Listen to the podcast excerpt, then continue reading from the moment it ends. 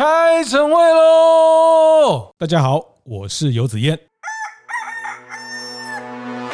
觉得选品，那为什么要听你选？为什么我我也许我也可以选呢、啊？凭什么是你选的这五十个？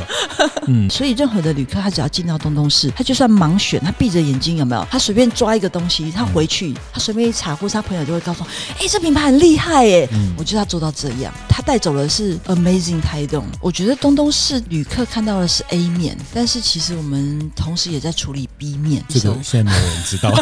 好，没有人知道。观念对了，店就赚了。欢迎收听大店长晨会，每周一、周四、周五。那我们这个频道每个礼拜会更新三次，哈。那礼拜一、礼拜四我们分享服务业的趋势跟经营的一些洞察。那特别在呃刚新的一年的开始呢，我想用更多元的视角，呃多元的一些视野来协助大家看待新的一年的经营。那疫情也慢慢的呃开始比较往解封的这个气氛哈。那呃慢慢的整个服务业又进到新的另外一个竞争的生态。当然呃大家也也恭喜大家。活下来哈，那个我想有有有在听节目的，大大部分都是有活下来，然后 那就是继续在服务业这个赛道。当其实这个疫情对呃，特别是在台湾的服务业有一些利多，也有一些伤害哈。但是总的来说，因为台湾在疫情的过程比较顺利的。呃，相对于其他国家比较顺利的去去防住了这个疫情的部分，整个在包括岛内的旅游、国旅的爆发等等啊，那呃这个过程其实是一个红利啊，对很多在岛内，特别是在比较非都会的地方，因为大家没有办法出国哈，那在比较都会到非都会的地方去做观光或是旅游，其实对非都会它。是个红利哈，那我不知道各位有没有在这个过程抓到了一些红利。那今天这一集我们邀请呃一位女神哈，那个花东第一女神，她其实已经准备了很多的笔记，但是他这边就笑出来。我们请那个秀秀秀先跟大家打个招呼。Hello，大家好，我是东东市主理人秀，It's show time。是那黄秀玲秀玲姐哈，那 还是说大家叫我姐，记记得秀就好了哈。那我为什么说她说花东第一女神哦？其实呃，大家如果到台东，大家会最近特别会越来越常看到东东市，它其实就是原来台东火车站站的这个车站的大厅，它其实现在变成一个风格生活风格的选品店哈。那呃，秀现现在在那边呃做了地方品牌，这一集我们要要聚焦的一个题目叫地方。品牌这件事情啊，那诶为什么叫主理人啊？我觉得这这三个字好像这几年大家就开始讲，以前我们讲某个品牌的创办人啊，品牌的什么，现在。因为它这词其实从日本来的啦，是，哎呀，因为以前就是什么公司负责人，或是创办人，然后他都太硬了，就是很商业化。那可是其实那个主理人就是你可能只是好好的照顾一家小店，嗯，或者是好好的照顾一个品牌，然后全心全意投入，嗯，就是主理的意思。是是是是，比较雅的说法，主要打理的人，啊，主要打理的人，对，扫地兼撞钟啦。那个秀秀也是一个。这个脱北者成功脱北成功的案例，那个就是不是脱离北韩，是脱离台北。那个脱北三年有成，先还是先请你讲一下您过去在比较多的经验，在品牌跟行销，在学学文创担任副执行长，也自己开过咖啡店，嗯，也在比较大的咖啡的呃品牌公司担任过工作等等。对，那三年前才脱北嘛。是概念上是这样，呃，应该说我早期啦，我的确我的呃养成是在学学文创，是。那那个时候刚好是文创产业最、嗯、最兴盛或者正要崛起的时候，那时候就很好奇啊，然后呃当呃徐立董事长在讲美学是，然后呃张伟雄大哥在讲知识经济，嗯，那其实就会很好奇，尤其是对我们那时候二十几岁的年轻人，你会想说哇，有个新的潮流，那那个东西是我自己认为啊，嗯，是一个新的资本。是，因为大家在讲资本的时候，就是只有钱，嗯，其实没有其他想象力。可是其实文文化也是资本，当然，嘿，美学力也是资本，嗨，然后审美的能力之类的，然后经验值也是资本，可是没有人去谈这件事情，因为以前我们都用钱这个单位来衡量。所以，当你今天拥有呃知识经济或是就是美学的能力的时候，其实你有新的资本可以去创造新的生意。那这个新的生意就对我们呃没呃我们不是含着金汤匙出生的年轻人就会觉得哦，那有一个新的时代是我们可以去创造的时代，嗯、所以大家都很兴奋，就是意气风发的，很很想要哎跟着一起跟上潮流这样子。是，嗯，是是，哎，所以那个时候的嗯文创养成当然是最基本的，就是从室内设计空间啊，然后好的家具啊，衣食物啊，是，然后所有你的生活的质感里面都是好的、舒服的。当你今天坐的椅子、使用的桌子都是很舒服的，然后都是真实的材料，不是贴。皮是真的原木的时候，嗯、其实你就会觉得哦，这个是真实的体验。那 你也可以了解说哦，如果这个消费者他其实就是生活在这样的环境，然后他是怎么想事情，他怎么感受，然后为什么会买这个东西，然后你自己也是有感受到的。你如果自己也没有感受，你怎么把这样的东西销售给他？后来你有这样的风格的资本，然后你也就去开咖啡店，有一段时间是。哦，对对对，哎，这样讲风格资本还蛮有趣的。嗯、那其实后来。因为我有机会就是在哈利欧工作嘛，然后所以就呃认识很多台湾很顶尖的咖啡人，然后很很有趣，就是我每个礼拜都在跑咖啡馆，带着我们呃日本的总经理是，然后就也研究大家怎么冲咖啡啊，然后烘豆啊，然后所以后来呃有机会我自己出来创业的时候，我那那时候其实就也没有特别想说是创业不创业，只是觉得说搞一个自己的小咖啡馆，过自己的小日子，好像蛮幸福的。嗯，嘿，然后又因为我有呃这些过去不错的资源，所以我可以拿到很好的咖啡豆啊，然后咖啡的器具。嗯、那因为我对咖啡器具也很熟悉。好，Rio 是一个很厉害的咖啡器具的，这他要怎么定位这个这个品牌？我们常常在买咖啡对商品也会看到这个品牌。它其实就是玻璃网，它其实早期是做玻璃起家，是、哦、那后来就是成为全球最大的咖啡器具的品牌供应商。嗯，对，所以你现在走进咖啡店，对，百分之九十基本上都是哈利欧。的，如果讲不出、认不出来，而且你要念哈利欧，不是念哈瑞欧，哦、日文呢、啊，哦、就日本人没有办法发啊的音嘛。是是是是 你才知道哦，你就是真的是日本派的哈利欧。就像那个你要跟人家讲这个 tomato，或者是你讲 gamami，、嗯、人家就知道你从哪里来、哦、之类的。哈利欧，哈利欧，突然有一点岔题。好，这个这个，所以。在那个过程，因为它是一个全球最大的咖啡的玻璃器皿的公司，因为接触到很多厉害的咖啡职人，是，所以就开了咖啡店的这段旅程。对，开咖啡店很有趣哦，因为我在之前，比如说在大公司工作，嗯，那上百人或者是一些公司管理的经验，哦、那尤其是其实，在产业工作就是这样，你只要有名片有抬头，你其实自然就会得到你的、嗯、呃，好像大家对你的尊敬或者什么的。可是其实我自己一直都觉得那个东西不是你，它其实是公司，是嘿，是然后所以当我自己开始开咖啡店之后，那真的就是我自己。嗯，所以我其实也没有动用到我过去的资源，嗯、然后当然有一些好朋友帮忙帮我找呃设计工班啊什么的，就是把店装潢起来。但是我倒觉得我这个时候看到社会的另外一面，嗯，因为以前我们在呃学学其实认识的都是上流社会啊，是。贵妇啊，或或者老板们。那。结果我在开咖啡店的时候认识好多平民小百姓哦，嗯、好有趣哦。就是你们知道，你大家都知道黑手嘛？那你们知道金手嘛？哦，就是那种全世界，比如说那种百达翡丽啊，嗯、那种修这种表的，一般不是要送回瑞士修吗？哦、台湾也有。是会修的，就是如果他们没有办法送回瑞士，或是瑞士也修不了，叫金手，嘿，然后他们就会找就是台湾的这一个大哥修之类的，就是我就认识好多这种看似社会底层，然后他也不在台面上，然后但是呃，其实就是真的很卧虎藏龙，各式各样的人，而且我觉得下午的时间可以在咖啡馆 hang out 的人，都都是财务自由的人，是是是，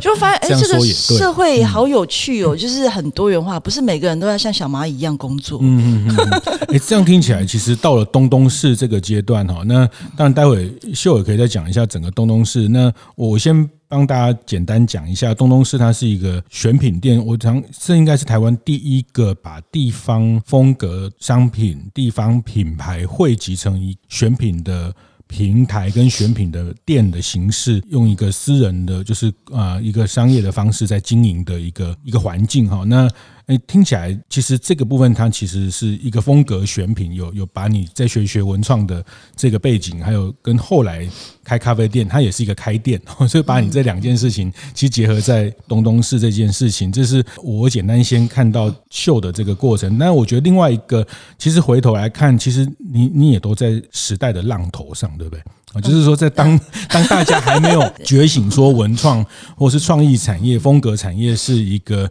制造业进到下一个阶段品牌化的事情，你已经开始在在学学，已经开始在看待这件事情，然后。当咖啡还没有满地开花的时候，你已经在 进到咖啡这个产业。当三四年前，呃，整个所谓地方创生，或今天我们稍微呃会谈更多的是地方创生后续的这些地方品牌、这些个人品牌的大量崛起之前，你你就开始看到了下一个浪头了的方向了。嗯嗯，我一直都呃喜欢追求下一个浪头，是，所以我从以前我就很喜欢读未来学。哦，可是我后来看到一句话之后，我就觉得我不再读未来学。是，你想要什么样的未来是去创造的，嗯，所以我后来都会用，我希望五年后的我是什么，然后回头来推我现在应该做什么，我其实去创造那个未来应该要是什么样子。那所以当然也是就很刻意的，就是比如说我们会进入某一些领域，是或者是去学习某一些东西，是为了去准备那个未来。嗯嗯，嘿，所以我觉得这件事就会很吸引人，因为只有跑向未来啊，你才会得到那个先行者红利。是，对。然后当别人都还可能，别人就我觉得还是回到那个资本。就当你没有那个所谓的金钱的资本的时候，其实你就要寻找其他的资本。那如果你先呃投向未来可能会发生的事情的时候，它其实是这种资讯落差嘛。对对，那这也是一种资本。嗯，所以如果我们可以提早去掌握的话，就是对于自己在这个人生上面就会觉得好啦，就是一个很爽的感觉。就跟你你说这个，比如说我们刚刚讲去去比喻一个浪头，怎么看到下一个浪头？你觉得你？就是怎么看到，对不对？对，就是你你刚刚讲的表达是说，你过去会比较往外看，那现在是往内看，呃，越来越往内看，去看自己的接下来五年、十年的那个。往内跟往外，其实它会变同步进行。的确，在年轻的时候你会往外看，是对，然后慢慢你会往内看。那原因你会往内看的原因，是因为你会发现，其实每个人也都在探索自己的内在。嗯，就它其实是一个时代的眼镜。你看现在那个身心领域已经越来越盛行了嘛。从我们年轻的时候开始，New Age。就很多，是。你一定会发现，一定有很多新的探索，嗯，包括现在大家呃重视体验更胜于物质，嗯，对，其实它都有脉络可循的，不管是你去观察外面呃商业品牌的发展，或是呃内在的，你去看很多这一类呃心灵上面的书籍啊、排行榜啊，是，其实一定都会发现脉络，嗯，就就是这种生活形态的。演进，它一定有一些脉络嘛，哈、嗯，就是说，因为我们常会讲，以大店长的这个社群，或是我们谈的服务业，服务业它。本身就是一个 lifestyle 的 business 嘛，哈，所以这个 lifestyle 它一定有一个脉络是，呃，比如说怎么样的经济发展到，或是到一个什么样所得开始会重视甜点，然后是这个，它它它一定都有一个阶段的的过程哈。那那我刚刚会特别用一姐来形容，就是因为这这三四年您在台东，其实呃，就我理解做的比较大两件事，就是协助公部门做一个 TT Maker 的，就是在台东的玉玉成的这个孵化的平台，那另外一个部分就是一年半前的东东市的这个呃风格选品的的成立哈。那那我觉得这这两件事情是我今天想要特别跟您请教，就是说您经手或是您接触了这么多的。所谓地方品牌这件事情那，我觉得你一定有很多心得，加上您过去有很多呃品牌的训练、品牌的甚至在在营销上的非常第一线的营销的经验哈。那嗯，所以东东是嗯还是还是请你简单再再跟大家讲一下东东是呃现在它整个内容大概是一个什么样的形式？东东是我们现在是把它定义就是台东的生活风格橱窗，是，所以其实你在这里看到的我们的选品，其实它都代表。表着在台东生活的样貌，嗯，所以呃，我其实我常讲，就是大家其实都想错了，大家一直在想伴手礼啊、特产啊，嗯，其实不是，是大家是因为喜欢这个地方，这地方的生活情调、生活魅力，然后人情味这个故事，然后所以你才会想要带一点东西走，嗯，做纪念，而不是我专程为了买伴手礼来的，嘿，所以它其实是一个相反的过程。那所以我们比较缺少去梳理真正会让观光客旅人来这边，他会想要带走的那个东西的，他最前面的那个导因是什么？他可能是因为认识了这边一个朋友，一个农夫，一个做肥皂的人，然后他觉得他的生活好美妙，所以他就是想要带走一个他的肥皂。他并不是，要不然肥皂，你看你进去任何的选品店或超市都满满都是啊。嗯，那他就是因为他代表着台东生活的一个切片，而那个切片是很迷人的。我觉得事情要从源头想起，就是生活风格这件事，它被梳理出来，在台东生活是什么？其实很好玩，就是大家就会哎问说，你东东市为什么叫东东市？是 对，其实我说因为在台东生活就很快乐啊。那为什么你很快乐啊？因为我们在台东生活就是每天呃吃饭啊。嗯，睡觉啊，是买东东啊，开玩笑。哎、哦，大家有接到这个梗吗？好啦，就是心宽体胖加买东东。对对对，就是活得舒适自在这样子。嗯嗯，嗯，然后买东西的话，我们当然就是也会定义什么是好的东东啦。嗯，嘿，就是比如说它的呃品质要好，是，然后它要美感，嗯，然后还有它是有真正的真实的生产者的故事。哦，嘿，所以呃这三个加总起来。其实就会是我们选品的条件跟框架，是因为我们希望它是去回应到说，我们觉得在台东生活的风格是呃美美的生活，因为你慢活。慢慢下来之后，事情就变美，这是真的。因为你本来可能随便用一个杯子喝，那你现在可能多花一些时间挑杯子。嗯，嘿，就是美美的生活。嗯、然后还有就是吃好的食物。嗯，对。那台东本来就是在产地，我们要吃好的食物实在是太太容易了。然后慢食节也很兴盛。然后再来就是呃友善土，嗯，友善土地这件事情，其实我觉得是台东最迷人的，就是那种人地共好，然后去跟土地一起共好这件事情。尤其台东的友善农。特别多，因为他都是选择后的人生，就是新的新一代的农夫，所以有很多很精彩的故事在台东发生。那我是希望把这些事情是可以让旅客知道，而不是说你来这边哦，就是买买买，其实并不是，而是认识到这些人事物。这些一方水土一方人，然后所以你也会觉得哇，我珍惜这样的魅力，我喜欢这样的风格，我认同这样的生活，是，所以我才会想要带走这个东西。所以就我们东东是销售其实是那个生活风格的论述，然后分享这个故事。哦、嗯嗯，所以现在大概有五十个。大概五十多个台东的品牌，嗯、那在野菜皂啦，啊、呃，红乌龙。鹿野的龙小春远远精油啊，精油啊，嗯，然后当然也有一些陶器、瓷器，对，文创工艺品，我们有一些年轻的工艺家，也有一些呃比较呃前辈级的工坊。是，这这个模式在台湾除了你们之外，有有人类似的做法？嗯未来式的未来式是我们的姐妹式，就是我们用合作的方式，对。一起把这件事想起来，因为其实未来式的定位在全亚洲，它其实就是一个最顶尖的美学的选品平台。呃，全亚洲最顶尖的三十四个品牌都在。华山的未来市，所以如果你今天是国外的 buyer，你来台北，你只要去未来市，你就可以看到最顶尖的。你看屋外设计的笔啊，是，或者是像印花乐啊，或是那当然也有一些日本的品牌，因为它是亚洲嘛。所以我觉得，对于真的喜欢好东西的人，尤其是文创产业，嗯。你其实去一趟未来市，你就全部买完了，好好买。对，那所以如果大家来台东，来到东东市，其实你可以不用去，不用去到南回，不用去到成功或者是什么到深山里面，嗯、台东市区一个这样的精华的地方的时候，你就可以买到选好最好的东西。是是，对。那我觉得这对旅人来说，其实是是一种利多啦。我、嗯、我觉得应该会蛮幸福，因为台东毕竟真的很大，嗯、你要能够待那么多天，去那么多地方也不容易。是，嗯，是。所以现在。呃，现在在东东市跟呃未来市在台北有有一两个地方有一些联合的展出嘛？对，那因为呃东东市是呃未来市的会员嘛，所以我们在华山未来市也是有一个独立的摊车。是，哎，大家如果喜欢东东市的东西，呃，在台北也可以买得到啊，不过只有部分的选品而已。但最齐全的呃台东的品牌都还是在台东。是是，这个这个部分，我我想特别帮我们做一个名词的解释，就是 “选品”这两个字啊，因为您刚刚讲，当然你也可以说这个叫伴手礼店。也 OK 啊，就是它就是文青的伴手礼店，哎，这样讲就比较白话一点哦，就是哎，就是蛮可爱的。呃，比较这种 gay 拜的人就可以去那边挑伴手礼，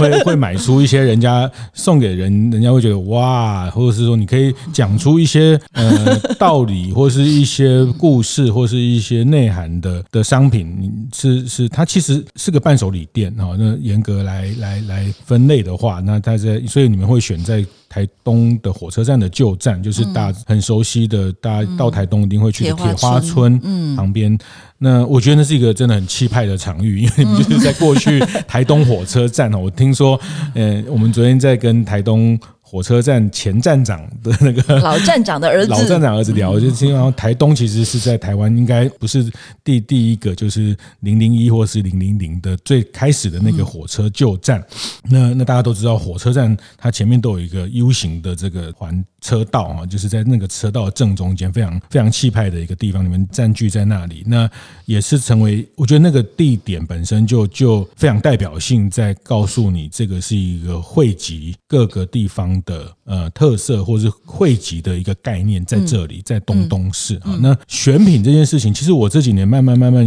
也越来越比较体会选品这个。但是我我想很多人还是觉得选品，那为什么要听你选？为什么我我也许我也可以选啊？为什么要 凭什么你要凭什么是你选的这五十个？嗯，那那选品这件事情的的的观点，我觉得大家都在做服务业啊。我觉得服务业也是一种选品，嗯啊，你要选哪些食材，呈现给客人。你要成选选呃，我觉得一个团妈也是在选品。对对对。对，那那我觉得还是由您来讲一下选品这件事情，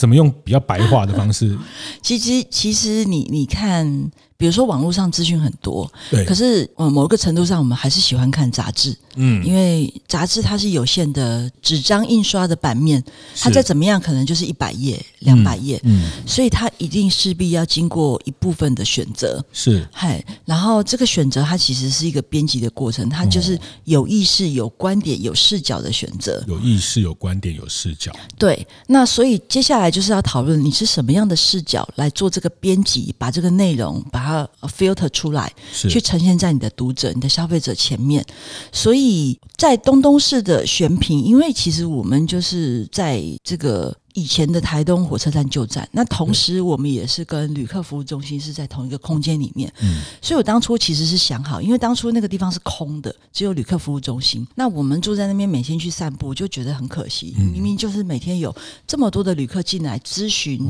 呃旅游的服务，嗯，嘿，那可是却没有摆了位，他还能够认识台东点什么，嗯，所以我们当初就想好说，他是定义给旅客来认识台东，是，如果他今天不只是来问交通。资讯怎么搭车，而是他也可以知道台东现在最当代的样貌是什么样子。嗯，我想要呈现的是那个台东现在最当代的样貌。那当然也是因为我们现在住在台东，加上之前因为也呃做台东的一些案子，所以有来回跑，所以对台东的这些人事物是有一点熟悉。嗯，所以其实当很多人觉得台东啊，说原住民啊，说没有啊，台东没有都原住民，台东有汉人，有客家人，嗯、还有还有很多外国人，是，然后移居者从两。地居到移居什么都有，所以其实台东是一个非常多元化组成的一个社群的社会。然后你也可以说，几乎大家也可以是平行时空的活着，或者是因为慢食节又聚集在一起。所以你假设去慢食节四十几个摊位，你也可以看到有在地的人，是，然后有返乡的，也有外国人。那这就是我们感受到的台东。所以包括我自己在东东市的选品的这五十几个厂商，其实当然也有部落妈妈，有返乡的，然后也有年。轻人回来重新做酒啊之类的，然后还有移居者。你看哦，像我，我，我单单外国人厂商我就两个，加拿大人夫妻，嗯嗯、对啊，那他们来这边做什么？做香料，做辣椒酱，哦、是。那你说台东也有很多辣椒酱，台东你知道好爱吃辣椒，辣椒酱好多哦。阿美族自己的辣椒酱一整罐的，然后有马告的辣椒酱，然后在绿岛又有煎鱼做的辣椒酱，是。嘿，那如果外国人来的话，他又是做比较异国风味料理的那种辣椒酱，嗯、那这就是我们现在在台东感受到的，是非常多元族群所组成的很多样化的样貌的台东。那这是我想要呈现的，而不是说每每个人来台东啊，就原住民跳舞啊，嗯、或者是呃、啊、一定要小米酒，嗯、对，然后包括小米酒也有很多的差异，像很多人会觉得哦，就小米小小，可是其实阿美族会告诉你说，没有，我们阿美族是糯米酒，是用糯米做的，所以其实里面有很多细微的差异。我们想要把这些多样性，然后很细微的差异，也能够让旅客可以认识，而不是只是一个概论上的台东。尤其是我觉得现在台东真的很不一样，它很新，是，是他每天都在创造它自己，我觉得很有趣的一个城市。嗯嗯嗯，嗯，所以所以呃，它是一个从你比较一个旅人的视角，对，想要去梳理跟编辑的一个选品的内容的，是，对所以你面向的客群，它相对当然包括你们在在风格的的对照对应上。你你们接触到客人就会相对是某一个，其实九十 percent 是旅客，是。嘿，所以我就会想要让他看到台东的一方水土一方人嘛，嗯，嗯嘿，有人的故事，比如说黑孩子的故事啊，是，然后部落妈妈呃为小孩子筹措呃学习经费，然后去做毛毛球的故事啊，嗯、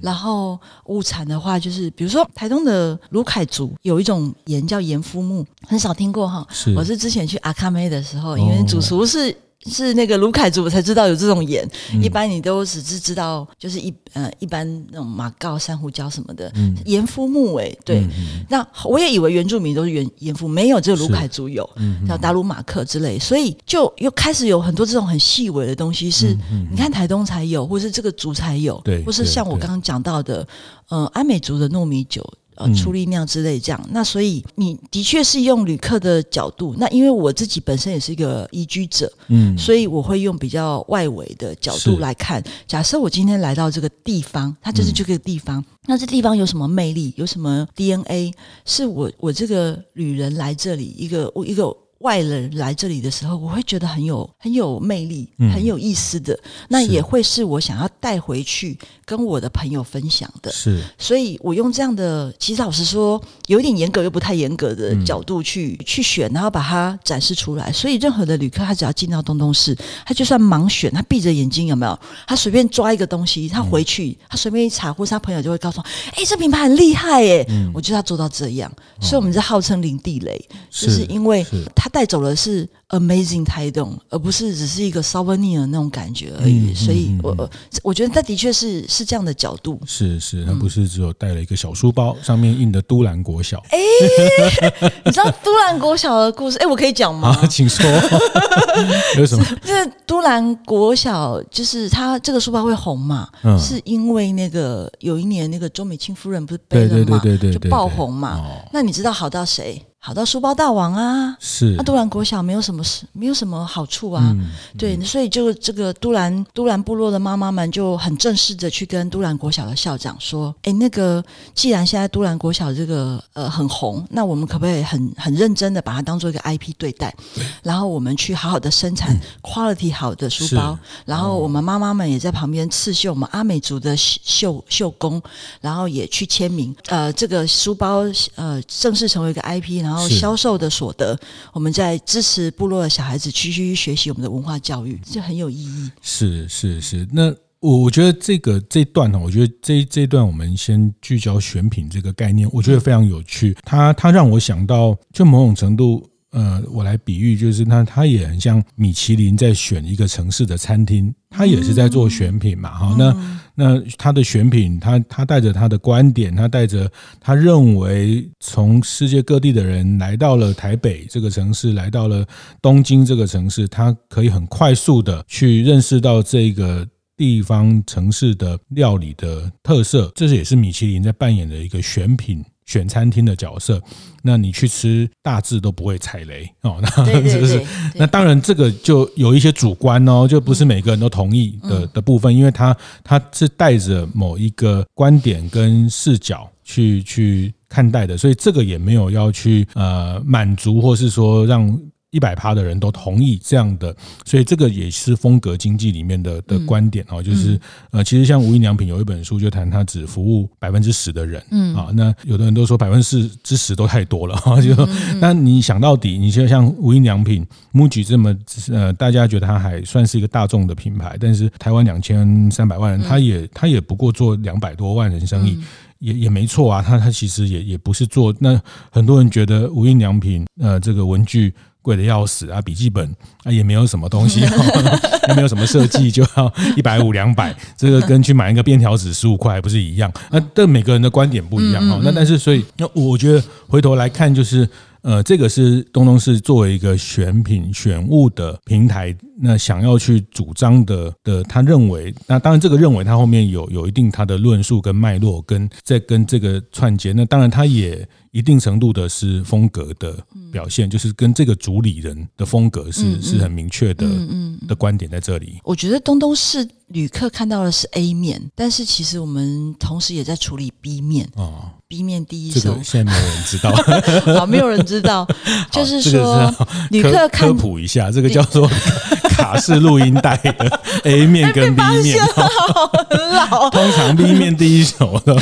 那个 A 面第一首是主打，但是有一些厉害的歌会在 B 面第一首。